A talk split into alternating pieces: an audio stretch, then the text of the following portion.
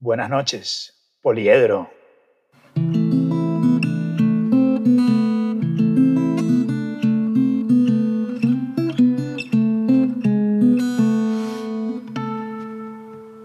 Buenos días, buenas noches y buenas tardes, dependiendo de dónde están.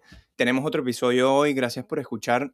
Y mm, como salió este episodio, es que en muchas conversaciones con amigos hay, hay varios patrones. Hay algunos que tenemos una relación bastante negativa con el dinero, hay algunos que no sabemos ahorrar, hay algunos que no sabemos gastar, algunos no sabemos qué hacer con los ahorros. Y hay un grupo relativamente pequeño que sí sabe qué hacer. En parte, unos fueron educados por, por sus papás, en parte em, unos fueron educados en la, como más, más formalmente y otros que han sido, mira, por su cuenta, pues, y a través de mentores. Y en la sociedad donde vivimos, el dinero es, demasiado central y no todos tenemos una educación muy sólida y tampoco es que se habla siempre a puertas abiertas. Entonces hoy queremos buscar empezar o continuar esa educación con nuestro invitado David Molina. David estudió Economía de Empresas en la Universidad Central de Venezuela y en la Universidad Complutense de Madrid. Tiene cinco años trabajando como consultor financiero, tiene clientes naturales y jurídicos en varios países del mundo y se especializa en la creación y maximización de patrimonio. Y David, cuéntanos la historia de cómo llegaste a este sector financiero, a ser consultor financiero. Sí, bueno, primero darle las gracias por esta invitación. La verdad es que súper bien y como dices tú, para nadie es una sorpresa decir que siempre en la familia, ¿no? En la mesa, cenando, no se habla de dinero, todo es un tabú, qué hacer con el dinero, planificación, planificar algo tan simple como vacaciones es algo eh, complicado, pero decirles a, ustedes cómo, cómo empezó bien esto de la finanza siempre. Toda la vida me ha llamado la atención la finanza, toda la vida me he buscado eh, cómo hacer tener un cómo tener un poquito más, ¿no? O sea, de, todo parte desde la, de la mesada, que podemos decir desde el colegio, ¿no? De cómo rinde esa mesada, cómo hacer que rinda. Y casualidad que, bueno, que a David, de cuatro hermanos, a David le rendía un poquito más, no lo suficiente, pero sí un poquito más, ¿no? Entonces, a partir de aquí me gustó un poquito la, la finanza y me llamó muchísimo la atención de, de, cómo hacer crecer el capital. Y por eso me metí por la rama de, de economía, ¿no? Economía, economía de empresa, macroeconomía, microeconomía, todas estas políticas monetarias que toman los gobiernos. Y luego aquí en Madrid, pues buscando opciones, ¿no? Mi, mi, mamá diciéndome, prepárate para un futuro, ahorra para un futuro, el futuro no lo puedes dejar a la deriva, todo esto, ¿no? yo, bueno, mamá, o sea, estoy súper joven, ¿qué voy a estar yo planificando el futuro? Si me queda un panaparrán de años, ¿no? Y en este caso me di cuenta que es verdad, o sea, que nadie aprende por experiencias de otros, ¿no? y todos sabemos la situación que nos tocó pasar, todos sabemos dónde, dónde, dónde estamos ahora y, y qué depara de, de nuestro país. Y hay que estar preparados para distintas situaciones, o sea, no podemos poner el futuro al azar. Y ahí fue que empecé con la planificación financiera familiar, ¿ok? Entrando en esta compañía que llevo ya cinco años aquí, la verdad es que estoy sumamente contento, y haciendo crecer esa cartera de clientes que es lo que me apasiona hablar con mis clientes, decirles qué hacer con su capital y cuando así sea un eurito más que tienen ahí, pues bueno, un eurito más que planificamos en una reunión sentados a lo mejor una horita, ¿me entiendes? Que puede ser un eurito o 500, 600 o 100 mil o 50 mil, ¿ok? Pero eso fue en realidad lo que me llamó la atención, planificarme para trabajar durante un tiempo y estar tranquilo y disfrutar mi vida en un futuro. Vale, vale. Punto polémico ese que comentó David, el que nos tocó a nosotros los chamos jóvenes venezolanos, una situación extremadamente complicada, y no solo a nosotros, sino a nuestros papás. O sea, creo que varias de nuestras familias vieron o vimos cómo nuestra calidad de vida decayó, como algunos papás se bandeaban mejor que otros y, y en general se hace mucho más palpable cuando una persona o una familia maneja el dinero de una forma inteligente o no. Creo que, creo que es un tema complicado, entonces mejor abordarlo por lo básico y para mí lo primero que se me ocurre o, lo que me parece a mí que es la piedra fundamental es primero responder la pregunta de cómo ahorrar. O sea, a mí nunca, o yo no siento que nunca me hayan enseñado a gastar. Entonces me da mucha curiosidad cuál es el principio o cuáles son las recomendaciones para cómo ahorrar. Sí, en un principio, eh, mira, Andy, perfecto, diste en la clave. O sea, no me enseñaron a gastar y gastamos, ¿no? Entonces, en este caso, es tomar en cuenta conocernos, ¿no? Conocernos, qué es lo que hacemos, cuál es nuestro día a día, cuáles son nuestros gastos y también el foco que tenemos de aquí a 5 años y 10 años. Y a raíz de esto, pues empieza un, panorama a aclararse poco a poco de qué es lo que queremos en un futuro. Pero el ahorrar no basta con, mira, voy a gastar y si me quedó algo, pues lo ahorro. No, no, no, es totalmente al revés. O sea, me voy a planificar porque si yo tengo un objetivo y hago algo muy simple, ¿no? No hablemos de planificar la vida completa, ¿no? Algo muy simple. Mira, me quiero ir de vacaciones a donde sea y me cuesta el viaje 2.000 euros o 2.000 dólares. En este caso, simplemente lo que tenemos que es distribuir esos 2.000 dólares entre los meses que nos quedan y poder lograr alcanzar ese objetivo, ¿no? Es, es, es lo que deberíamos hacer. Entonces, ¿cómo lo hacemos? pues recibimos nuestros ingresos, apartamos ese capital donde tú quieras y simplemente después gastas lo que te queda, ¿no? Por lo general hacemos lo contrario, recibimos los ingresos, gastamos todo tal y si nos queda algo, pues lo ahorramos y después pidiéndole a los panas para saber si vamos o no vamos al viaje.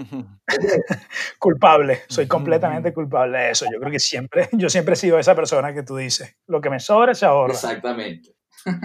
Y entonces la cuestión es al revés, David. Porque una, una, de las cosas que yo he escuchado es que te pagas a ti primero y después Correcto. empiezas a pagar todos tus gastos normales. Sí, así es, exactamente. Te pagas a ti primero, recibes tus ingresos, apartas la parte de los objetivos que los puedes distribuir por tiempos, ¿no? Corto plazo, medio plazo, largo plazo, pero ponerles nombre y apellido a todo eso que estás sacando que te estás pagando a ti primero, porque como tú dices, Panky, literal, le pagamos al, al, dueño del piso, el alquiler, la renta, le pagamos también a, a, Movistar, a Telefónica, le pagamos a todo el mundo y nosotros qué? Acuérdense que nosotros estamos intercambiando tiempo por dinero y es importante que nosotros nos paguemos también, guardemos una parte de nuestro capital porque no sabemos cuánto es el tiempo de, acumulación de este dinero, que debería ser desde los 23 años que comenzamos a trabajar aproximadamente hasta los 60, ¿no? No me gusta hablar de 67 de jubilación, me gusta hablar de los 60 porque ya después de ahí a disfrutar, o 55, ¿no? Debería ser. Pero efectivamente, pagarnos a nosotros primero sería ideal. Ya, perfecto. Hay como que metas de ahorro que tú ves que son las más comunes. Sí, sí. Y todo, te digo, las personas se mueven por placer o dolor. Yo simplemente eh, voy a trabajar simplemente porque quiero lograr un objetivo muy fuerte que es la casa de mis sueños, eh, viajar por el mundo, etcétera, o vas a ahorrar porque te da miedo quedarte sin dinero, ¿no? Este, y a medida que pasa el tiempo, es un reloj que está en nuestra contra. Es decir, nosotros vamos a llegar y vamos a decir, pues voy a ir aportando poco a poco a esto para en un futuro no estar pelando, como quien dice. Uh -huh. Ok, entonces el dolor y el placer es, voy a ahorrar lo suficiente y colocarle el nombre y apellido a ese objetivo para comprarme la casa de mis sueños, para comprarme eh, la camioneta que quiero, para hacer el viaje soñado con mi esposa, para mis hijos, para brindarle la educación a mis hijos, que ya es otra cosa, ¿ok? Pero efectivamente es así. Claro. ¿Saben qué me hace a mí un poco de ruido? Creo que también viene condicionado por la sociedad en la que nosotros nos criamos. Yo he escuchado a muchas personas que solo quieren hacer dinero, pero que cuando tú les preguntas por qué, como no hay una razón detrás, tú le preguntas, ¿por qué trabajas dos horas al día? Y te dicen, no, yo quiero tener plata. Y a mí una cosa que me ha llamado la atención, y, y creo que me lo inculcó un poco mi mamá, es que siempre me hizo la pregunta de, ok, más o menos, ¿tú cómo quieres que se vea tu vida? O si tuvieses dinero, ¿en qué lo gastarías? ¿Cómo se ve una vida abundante para ti? Y esto no tiene tanto que ver con el tema, esto va más hacia el lado filosófico, pero me parece que también es importante, ¿no? Pensar, ok, claro. en realidad, ¿cómo se ve una vida rica para mí? ¿Necesito un carro? ¿No necesito un carro? No sé, ¿cómo, cómo ven ustedes este tema? Sí, yo creo que proyectarte es, es, lo principal. Y esa parte, como dices tú, filosófica, de cómo me veo, si me van con, con abundancia o estoy vibrando en escasez, como dicen por ahí. Simplemente saber qué es lo que quieres, hacia dónde vas y pautarte metas. Tú puedes trabajar 12 horas y dices, oye, el dinero no da la felicidad, ¿no? Esa es la frase donde puedes comenzar, te reúnes con los panas, dices eso el día uno y como dicen por ahí, me retiro lentamente, llegas al día siguiente a las 6 de la mañana y siguen hablando. ¿No? El dinero no da la felicidad, que sí, que no, que sí. En este caso, pues es un medio para alcanzar ciertas cosas que te van a dar comodidad. Es como pensamos, oye, ¿qué prefieres? ¿Tener dinero o no tener dinero? No, tenerlo. Uh -huh. Por supuesto, yo quiero vivir cómodo. Y aquí pienso, oye, si quiero vivir en una casa con tres baños y así no me voy a pelear si estoy en el baño más tiempo, menos tiempo, etcétera. Algo tan simple como eso, ¿no? O si estamos que cada uno tenga su cuarto y ya está. Es algo tan simple, ¿no? Pero todo yo creo que va en base a que queremos vivir bien, ¿no? Y hay personas que quieren vivir bien o muy bien. Entonces todos queremos vivir muy bien. Y para eso se necesita dinero. Dinero que es la parte del intercambio para lograr las cosas que quieres. Sí. De que no te vayan a interrumpir tu tiempo de Candy Crush en el baño, David. ¿Saben qué? No, no, yo, tengo una discusión. Mi iPad tempranito en la mañana, comienzo a ver fondos, tengo ahí en la barra de herramientas y es mi, agarro, mientras me preparo, pongo el cafecito ahí en, en, en la Nespresso y bueno, al baño y literalmente comienzo a ver mis fonditos. Gaby, y que sabe, mi esposa sabe que, que, que, que, lo hago así y después sí me toca, mira David, hijo, ya, sal, sal del baño. Saben que yo siempre tengo una discusión con mi novia que ella piensa que estoy loco porque yo siempre digo, mira, yo quiero tener años separados. Yo sé que el matrimonio es muy bonito y todo, pero yo quiero años separados. ¿Por qué? Pues yo quiero poder ir al baño sin tener que preocuparme. Si hay alguien esperando, si alguien está haciendo cola, o quiero poder ir al baño sin preocuparme si hay alguien ahí. Y ella siempre me dice, estoy loco. Me gustaría que la gente que escuche este programa nos haga un pequeño, no nos dé feedback de qué piensan. Estamos locos porque era un baño separado. Total, chamo, es verdad. Yo a veces lo he pensado y la otra vez que yo dije, bueno, vi un baño con una tele y yo dije, no, ya esto es la locura, o sea, no saldrías nunca al baño, pues. Sí. y otro con una neverita pequeña con una cerveza dentro. Yo, bueno, no sé qué hago tanto ahí en el baño con una cerveza, pero bueno. Sí, sí. Pero hemos tocado en, en varios conceptos que me parecen importantes. Uno es como que la, de, la motivación, es el miedo, o qué es lo, que, lo otro que decías tú, David. Sí, que te mueve el placer o dolor, o sea, son objetivos que puedes tener o el miedo que tienes de no tener, que de, de estar escaso de dinero no cubrir tus necesidades y de los tuyos, ¿no? Tú siempre te vas a mover y te vas a planificar para que tú y los tuyos estén bien, estén cómodos, ¿no? Y, y eso es lo, lo, que nos mueve a pensar en finanzas y el tabú de en la mesa no se habla de dinero. No, sí, sí, sí se habla de dinero, ¿por qué no? o sea, es algo que debería ser normal, ¿ok? Y lo otro importante como, como resumen es ponerle nombre y apellido. Sí, las metas hay que ponerles nombre y apellido porque si no, y al fin y al cabo no sabemos para qué estamos ahorrando. O sea, si nosotros decimos, oye, mira, que me quiero comprar un piso de aquí a 10 años, tan simple como pensar cuánto es la inicial que tienes que dar, cuál es el piso que quieres, a lo mejor pensar de 300 mil dólares, 500 mil dólares, 600 mil dólares y saber cuánto tienes que dar y te pones un periodo de tiempo para lograrlo. Saber si es real, ¿no? Hay que pensar si es real. Y a raíz de eso, a aportar el dinero suficiente para lograr esos objetivos. Esas dos partes a mí me parecen clave, clave, clave. Bueno, hay complicaciones por, bueno, si no sabes, si no, si no tienes, o vamos a ponerlo de esta manera, si se te hace difícil ponerle nombre y apellido, porque hay gente como que, mira, ok, tengo estas cosas, pero no sé qué hacer, no sé qué hacer. Claro. Hay veces que tú te pones a pensar de, oye, mira, pero ¿qué, qué me depara el futuro? ¿O qué quiero? Hay personas que le cuesta saber qué es lo que quieren en verdad. Pero en caso, tú simplemente, David, ponerle nombre y apellido a mis objetivos es un poco extraño, no lo puedes saber, mira, agárrate una botellita de vino, un quesito manchego y te pones a pensar en verdad qué es lo que quisieras lograr. Hay muchas listas que, que también es muy famosa la del 31 de diciembre, ¿no? Esa listica que queremos hacer para el año Bueno, la de este año quedó bloqueada, ¿no? Todo el mundo la cerró, la guardó, la... pospuesta, pospuesta por coronavirus. Pospuesta, ¿no? Este año no cuenta. Pero lo que, lo que queremos decir es que es importante que en esa lista estén esas metas que quieras lograr y que coloques tiempos. No solamente es colocar, oye, me gustaría formar una familia. No, me gustaría formar una familia de aquí a tanto tiempo. Me gustaría comprarme mi casa de aquí a tanto tiempo. Quisiera cambiar mi carro de aquí a tanto tiempo. Quiero, quiero mejorar mi salud de aquí a tanto tiempo. O sea, es poner nombre y apellido a esas metas y tiempo. Y si batallas con eso, yo veo mucho como un consultor financiero o alguien como, como, como una, figura de coach te puede ayudar muchísimo con eso. Yo, o una cosa que he escuchado que me ayuda mucho a mí es, mira hacia el pasado y cuáles son las cosas que has disfrutado muchísimo y inviérteles más dinero en eso. Correcto, correcto, muy bien. O sea, hay personas que me dicen, David, pero no todo puede ir para el banco. Y yo soy de los que dice, claro que no.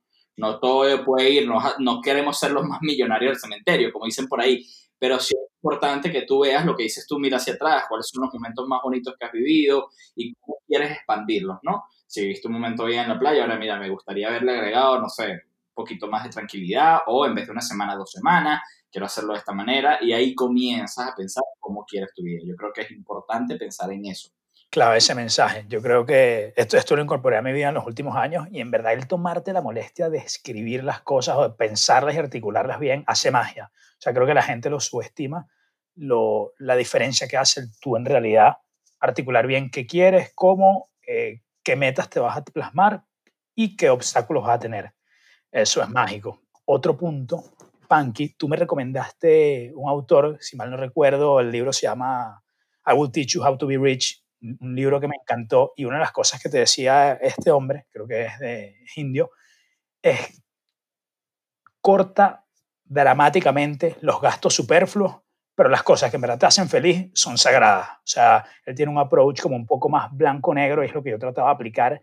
Y, y, es verdad, hay un montón de gastos superfluos que tú no te das cuenta y, y poco a poco te van comiendo. Yo no, como dijo David, yo no creo en a mí me hace feliz, qué sé yo, a mí en mi caso particular, practicar artes marciales, me puedo gastar 100 euros en eso y para mí no es negociable.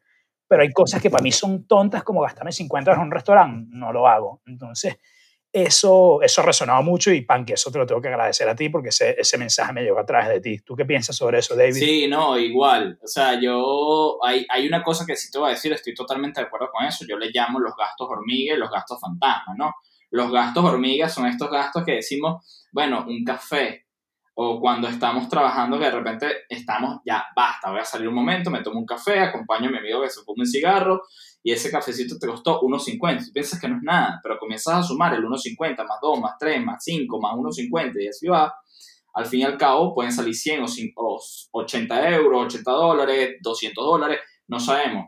Pero esos gastos, gastos hormiga, el Uber, etcétera, ¿no? Que pensamos que son 3 euritos, no cuesta nada, mira, voy a casa acá, me voy en Uber, taxi, lo que sea. Y por el otro lado están los gastos fantasmas, que tenemos muchas suscripciones que no utilizamos.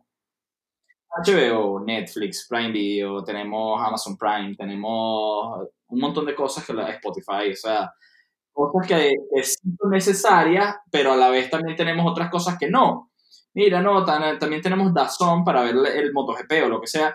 Son aplicaciones que vamos teniendo poco a poco y, y, que a lo mejor no nos, no nos suman, que podemos quitarlas. La verdad es que sí, simplemente no le estoy diciendo que tienen que prescindir de todo eso, sino vean cuáles son las que de verdad en una semana utilizaste.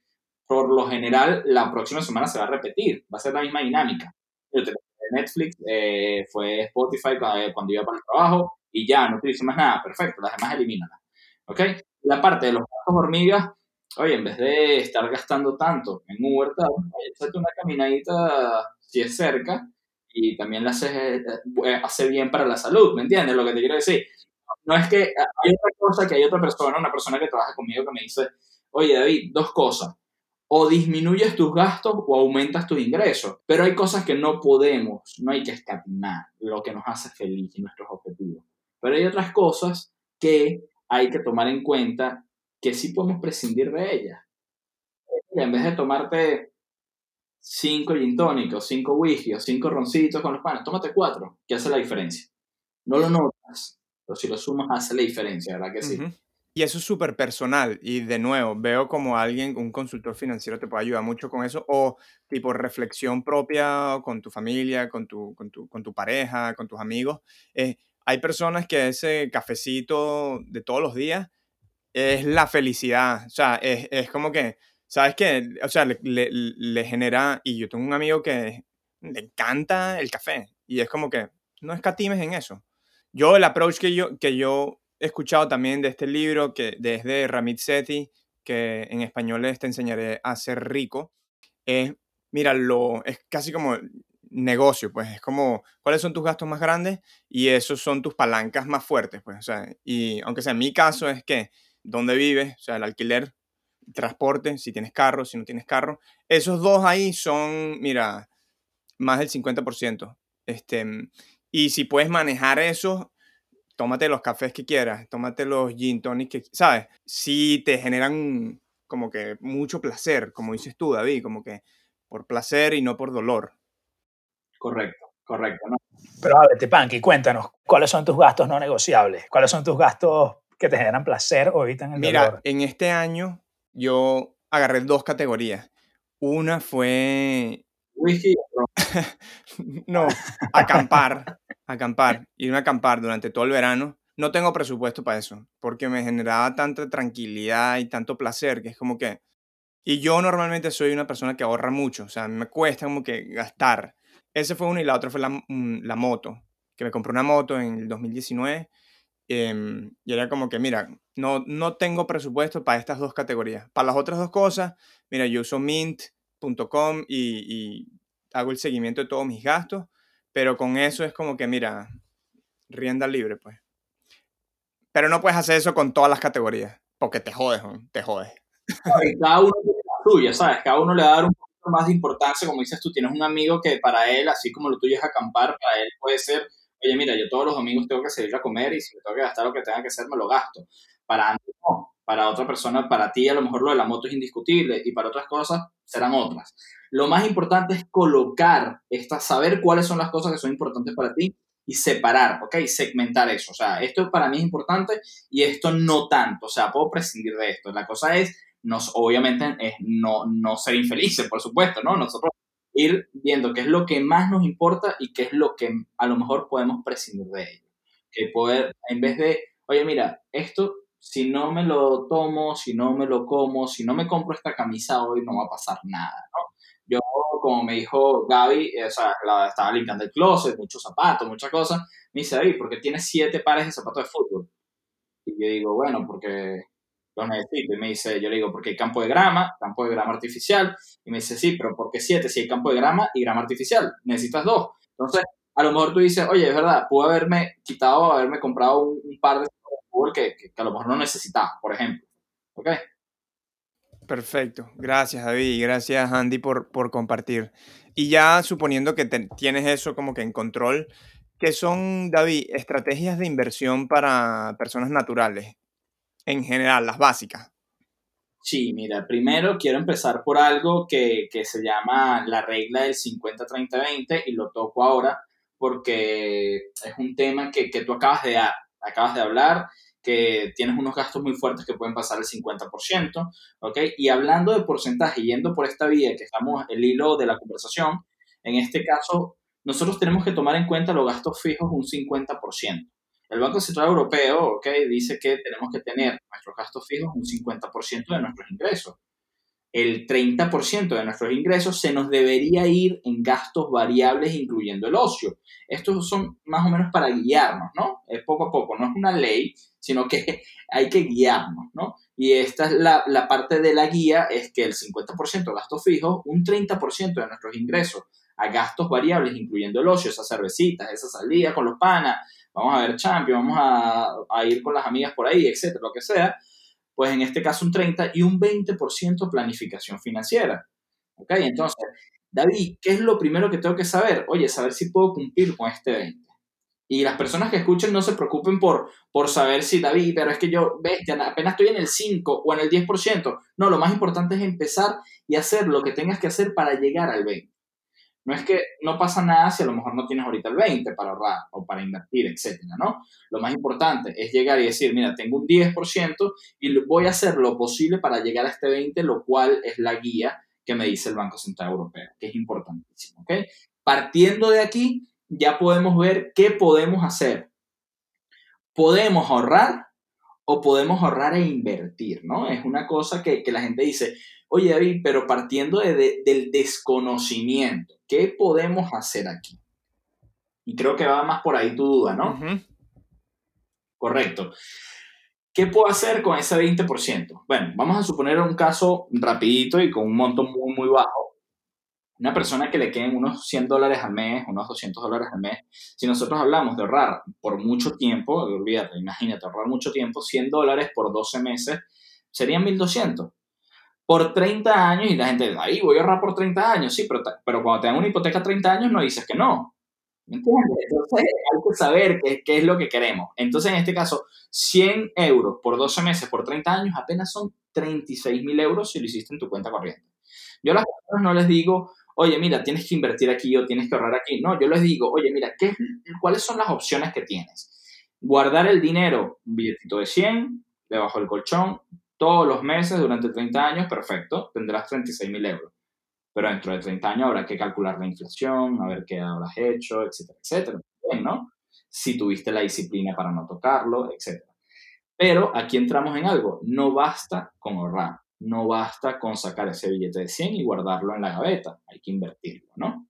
Y actualmente en el mercado hay muchas opciones para invertir y las personas dicen, David, no sé cómo analizar una compañía, no sé cuáles son las deudas, cuál es la financiación que tuvo, etcétera, etcétera. El informe de resultados trimestrales, algo que muchas personas no saben de esto y lo más sencillo es vincularte a una herramienta que te vaya a generar un rendimiento anual. ¿Y cuál es esa herramienta, David? Fondos de inversión. Es decir, tú le entregas tu dinero a un fondo de inversión, que es una entidad financiera que recibe tu capital y de muchas personas, empresas y personas físicas, y lo van a invertir por medio de un gestor. ¿Ok? Ese gestor va a analizar, va a hacer todo el trabajo por ti y después va a distribuir proporcionalmente ese rendimiento que tuvo. ¿Ok?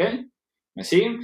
tú constantemente, en vez de guardarlo en el colchón, como sabes que no lo necesitas hoy, sino que es para tu futuro, pues vas aportando este capital y luego en un futuro pues tendrás mucho más que los 36 mil. ¿Correcto?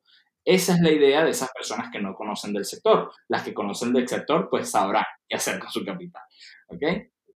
Claro, tema importante y que yo lo sufrí mucho en carne propia, riesgo. Yo siento que hay personas que el riesgo les da igual y incluso les da un poquito de emoción y los hace sentir vivos, pero hay otras que el riesgo los paraliza y es tipo, bueno, pero tengo esta qué vamos a hacer con esto y si se pierde y no, ¿sabes? Siento que hay como un espectro de experiencia muy amplio ahí. Eh, mi pregunta, por hacerla concreta, es, yo supongo que hay productos para cada perfil de riesgo, ¿no? hay productos que se adaptan para cada tipo de persona. Correcto, efectivamente.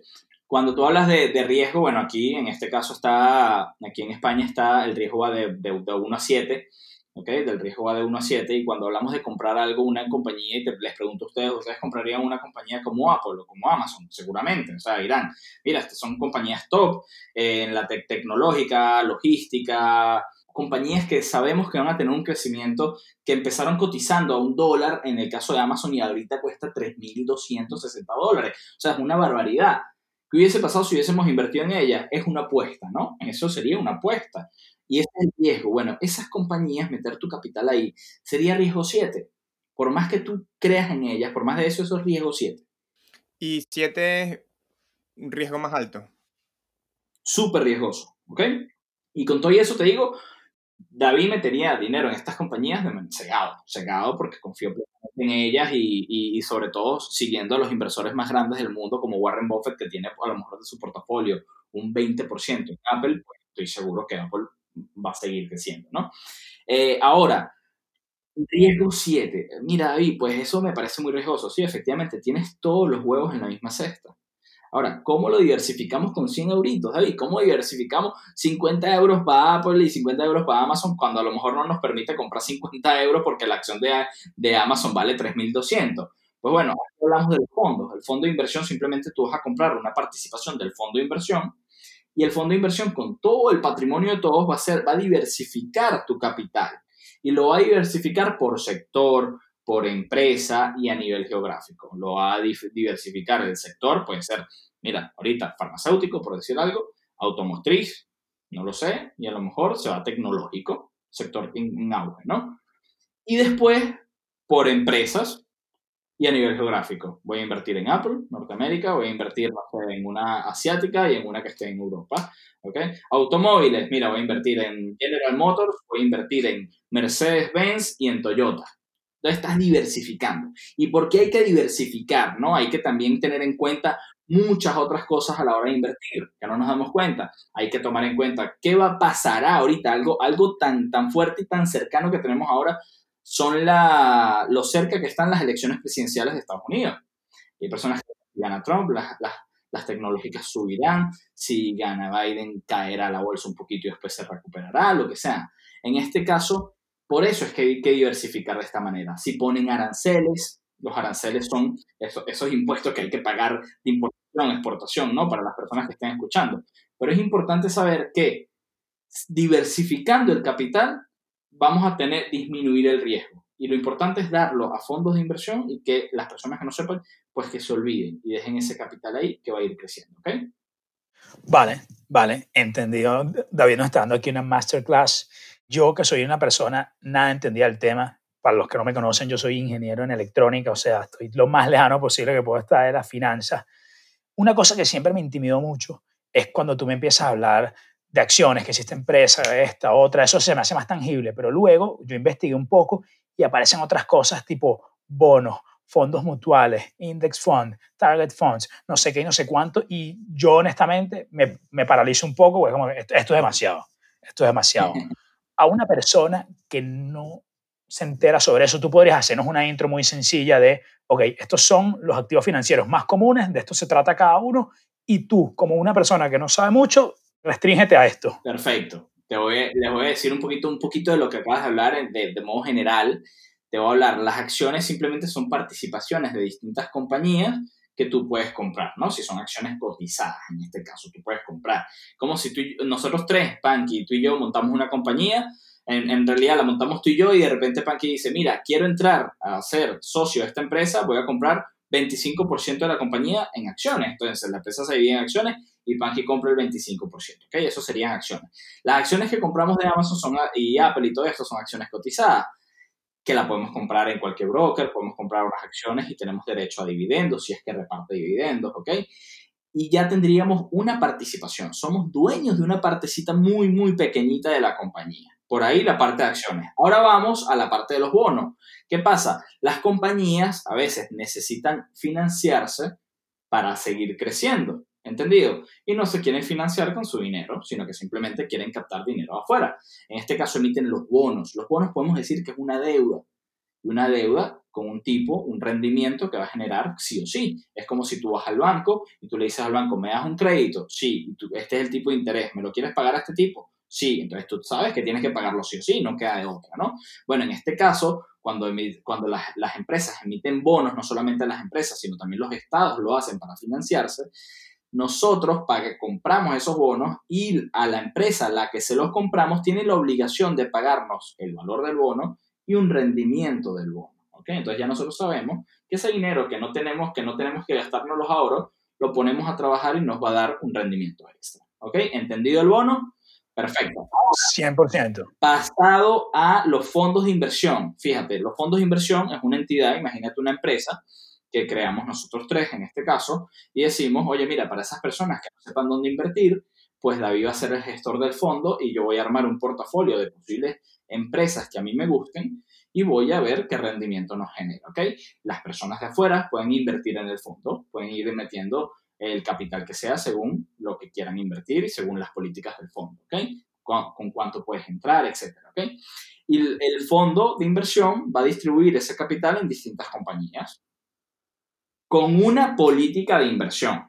Yo voy a invertir a lo mejor el 50% en renta variable, el 50% en renta fija. Para los que no sepan, renta variable es a lo mejor invertir en estas compañías de acción, de, de estas compañías que están como Apple, Amazon, Tesla, Google, Facebook, que, que cotizan en bolsa, y a lo mejor renta fija son obligaciones, son bonos de Estado, letras del Tesoro, etcétera, etcétera. La renta fija, por lo general, es mucho más conservador, mucho menos riesgo, porque te la tienen que pagar sí o sí. La renta variable va a fluctuar acorde a los resultados de la empresa. Entonces, pues el fondo de inversión va a decidir dónde va a invertir. Pero nosotros el inversor de afuera simplemente le da el dinero al fondo y espera el resultado que se obtenga. Si se obtuvo un 10%, pues el inversor se ganó un 10%. ¿Ok? Entonces, el fondo de inversión le damos el capital a una, una entidad financiera. La entidad financiera es la que se encarga de invertir nuestro dinero. Ahora, me hablas de un fondo indexado. Para los que no sepan, existen distintos índices, índices para tomar una referencia económica de distintas compañías, como el Nasdaq, el Dow Jones, el Standard Poor's 500, que muchas personas lo conocen o les suena mucho como el SP500, que son las compañías, 500 compañías de mayor capitalización y crecimiento de los Estados Unidos. Esto es un índice que, tiene una media entre un 6 y un 9% de, de, de, crecimiento anual. Y hay personas que dicen, bueno, simplemente si no quiero invertir, pues compro un fondo que replique el índice, un index fund. Entonces, aquí ya entramos en dos cosas ese fondo de inversión que hace una gestión pasiva y el fondo de inversión que hace una gestión activa. El de la gestión pasiva simplemente, si son 500 empresas y en estas 500 empresas a lo mejor está, por decir algo, General Motors con un 10%, pues del capital del fondo, un 10% va para General Motors, ¿ok? Y va a replicar exactamente el índice y se va a mover como va el índice, de la misma manera que va el índice. Y hay fondos indexados que hacen una gestión activa. Y la gestión activa es que a lo mejor saca, mira, si del índice no me gusta esta o esta otra empresa, pues la retiro de mi estrategia de inversión y hago mi gestión activa. ¿Me sigues? Entonces, eso sería un index fund. Entonces, yo creo que ya con esto más o menos tenemos una pequeña idea general de estos activos financieros, ¿no? Gracias, David. Nos aclaraste un montón de cosas que para los no entendidos eran particularmente oscuras. En particular, cuando hablaban de renta variable y renta fija, es tipo, ¿de qué me estás hablando? Ahora que tú dijiste, ah, bueno, esto solo ir acciones, esto solo ir a bonos, es, mucho, más, mucho más directo. Así que esa jerga bancaria a veces nos confunde a los no entendidos. Y eso, David, o sea, como que el orden que fuimos es uno en orden de complejidad. De lo que entendí, las acciones son un poco más riesgosas que los bonos. Correcto. O sea, si tendrías que ordenar esas tres en orden de riesgo, ¿cómo las ordenarías? Yo pudiese decirte, bueno, te voy a decir que hay riesgos, hay fondos de inversión que tienen riesgo 6 o 7, ¿ok? Hay fondos de inversión que también son muy, muy riesgosos. En este caso, lo más conservador, podríamos decir que el riesgo 1 es una, una una cuenta corriente que está garantizado por el Fondo de Garantía de Banco, por decir algo, por decir lo más conservador que sea, y lo más riesgoso puede ser invertir en una acción. Que tú digas, mira, esto es lo más riesgoso, voy a meter todo mi dinero a lo mejor en esta compañía que yo creo que va a subir, y más que una inversión sería una apuesta. ¿Ok? Entonces, si nosotros lo que estamos buscando es un crecimiento orgánico de nuestro patrimonio, sería ir diversificando nuestro, nuestro dinero por sector, por empresa y a nivel geográfico, incluso no solamente invertir en un fondo, podemos hacer algo que se llama una cesta de fondos. ¿ok? Si ya un fondo diversifica nuestro capital en sector por empresa y a nivel geográfico, a lo mejor podemos agarrar a lo mejor un fondo tecnológico, pero también agarramos uno de nanotecnología y agarramos uno de consumo masivo, no sabemos. Entonces, podemos hacer distintas cestas y así vamos a diversificar aún más el riesgo. Y puede ser riesgo 2, riesgo 3, también va a depender mucho de la política de inversión del gestor que tiene potestad absoluta sobre los movimientos del capital. Esto hay que saberlo, ¿no? Hay que, tiene potestad de decir, mira, voy a meter todo aquí porque sí, pues, tú confiaste en mí y listo, ya compraste participaciones y deja que yo te entregue los resultados. Como dicen por ahí, zapatero a su zapato. O sea, que el gestor tiene poder absoluto sobre ti, sobre tu vida. O sea, están tu esposa, el gestor y tú estás por debajo ahí en el subsuelo. por ahí está la cosa. David, qué crack. Aquí estoy tomando notas bastante, así que muchas gracias. Y en tu experiencia, como que en este, en este sector, ¿cuáles son así las, las, los aprendizajes así muy grandes? ¿Qué es lo que deberías hacer y no deberías hacer cuando entra un, entra un cliente nuevo? Normalmente, ¿qué es lo que tú recomiendas? Mira, lo más importante es conocer a, yo conocer a mi cliente y el cliente conocer, aprender a conocerse. Pero el cliente también tiene que saber que cuando tú vas al médico, el médico te dice, tómate esto, tú tienes que tomarte eso, ¿no? Tú no vas a decir, mira, eh, me tomo el atamel, pero no me voy a tomar el antibiótico. No, no, tú te tomas lo que te dice. Entonces, en este caso, con mucha paciencia, porque las personas, el ser humano es así, es impaciente y quiere generar un patrimonio de la noche a la mañana, lo, lo más importante de esto es saber con qué cuentas, conocer cuáles son tus gastos, cuál es tu presupuesto y saber con cuál es la capacidad de ahorro o inversión que tú tienes y con eso aprender a trabajar. A veces decimos, oye David, pero tú tienes un cliente que bueno, que le invertiste un capital y el fondo dio un 35% en tiempos de coronavirus y todo, y a mí no me pudiste dar eso. Oye, no, es que no podías entrar porque no tenías el dinero suficiente para entrar a este fondo. Vamos a esperar a llegar a la capitalización necesaria para que entres a este fondo y después de ahí pues compramos participaciones de él y también tendrás, ¿ok? Hay herramientas que se llaman herramientas motor, hay herramientas a medio plazo, herramientas a largo plazo que están incluidas estos fondos, etcétera, etcétera. Pero lo más importante de todo aquí es que tú tengas un colchón. Tú tengas un colchón porque el presente es muy importante. Fíjate la, coyuntura en la que estamos hoy. Eh, tener un colchón te, habrá permitido eh, hacer frente a esas, esas dificultades que tuvimos en tiempos de coronavirus que muchas personas se quedaron sin trabajo y esas personas que se quedaron sin trabajo a lo mejor estuvieron o sin dormir porque no tenían dinero en cuenta corriente o durmieron tranquilos porque simplemente tenían un colchón de 3, 4, 5 meses para vivir. Entonces, crear un colchón es muy importante, pero así como es importante el vivir hoy, que tú dices, oye, David, me gusta la moto en el 2019 que me compré, también te querrás comprar una moto a lo mejor en el 2029, ¿no? Que será la misma a lo mejor por el modelo nuevo. Entonces es vivir bien hoy, vivir bien mañana y vivir bien en un futuro. Y para eso es el coste de oportunidad de dejar de consumir hoy para consumir un poquito más mañana. ¿Ok? Entonces es diversificar ese capital en tiempos. Corto plazo, medio plazo, largo plazo, con objetivos pautados.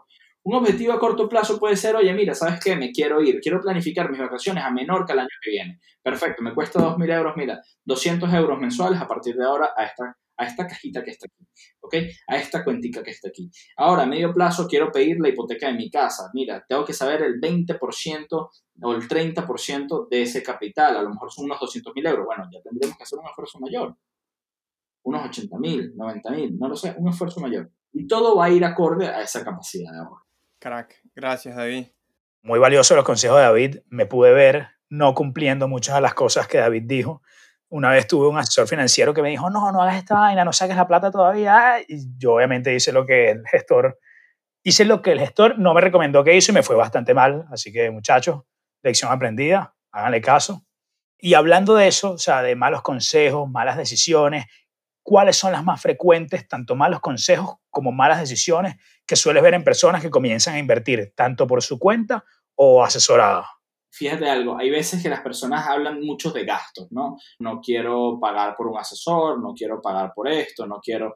Eh, la idea es que ustedes sí saben y pueden instruirse, pues perfecto, todas las personas que puedan hacer cursos de esto es 100% válido. Llevo cinco años en, en, en el sector, me dedico a esto y es mi pasión y todavía puedo decirles realmente que esas personas que dicen, no, que yo soy trader, que yo compro, vendo acciones constantemente, que yo opero de hoy en la mañana y ya en la tarde tengo 600 dólares, oye, eso es muy complicado, al menos David no lo ha logrado, ¿ok? No voy a hablar por los demás, yo no lo he logrado, es algo que yo sí tengo mi portafolio de acciones, me gusta mucho eso, voy comprando mis acciones poco a poco, pero siempre pensando en, largo plazo, ¿no? Porque la economía es creciente, las, las economías crecen. Incluso algo extraño que en tiempos de coronavirus, pues China, el PIB de China creció, ¿no? Como la única economía que ha crecido este año es la China, pues tomar en cuenta que las, las empresas van creciendo y si tú compras una acción, pues esperar en el tiempo para que vaya creciendo. Ya invertiste, ya espérate, ¿no?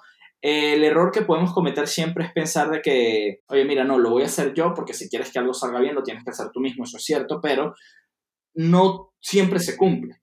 Porque a lo mejor aquí en el mundo financiero entra mucho eh, las emociones, ¿no? Mira, yo creo que, no, no, yo creo que no, o sea, hay un sentido de todo. Entonces, tú no es porque creas, no, o yo pienso que, no, no, tú no piensas. O sea, en este caso, hay que hablar con una persona que se dedica a esto y que te explique el por qué. O sea, yo creo, no tienes que creerle todo a todo el mundo. Tú dile las personas que vayan a reunirse con asesor que te explique el por qué.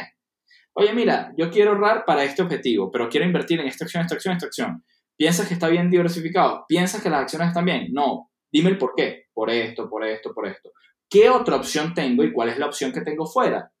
No, la opción que tienes fuera es ir al banco y pedir tú esto. ¿Tú crees que tú vas a estar dedicándole el tiempo suficiente para saber que repartieron, dieron los resultados unas compañías antes de ayer, las tecnológicas, que hubo una caída de un 5% general menos Google, por ejemplo. Nadie sabe que el Nasdaq a lo mejor cayó un poquito. No, no te vas a dedicar a eso. Entonces, piensa que tienes que aportar un capital para eso y cedérselo a esa persona. A veces cuando vamos al médico, pues nosotros creemos fielmente en el médico y le decimos, bien, ¿qué es lo que me tengo que tomar? Y te lo tomas y cumples con tu receta y se acabó.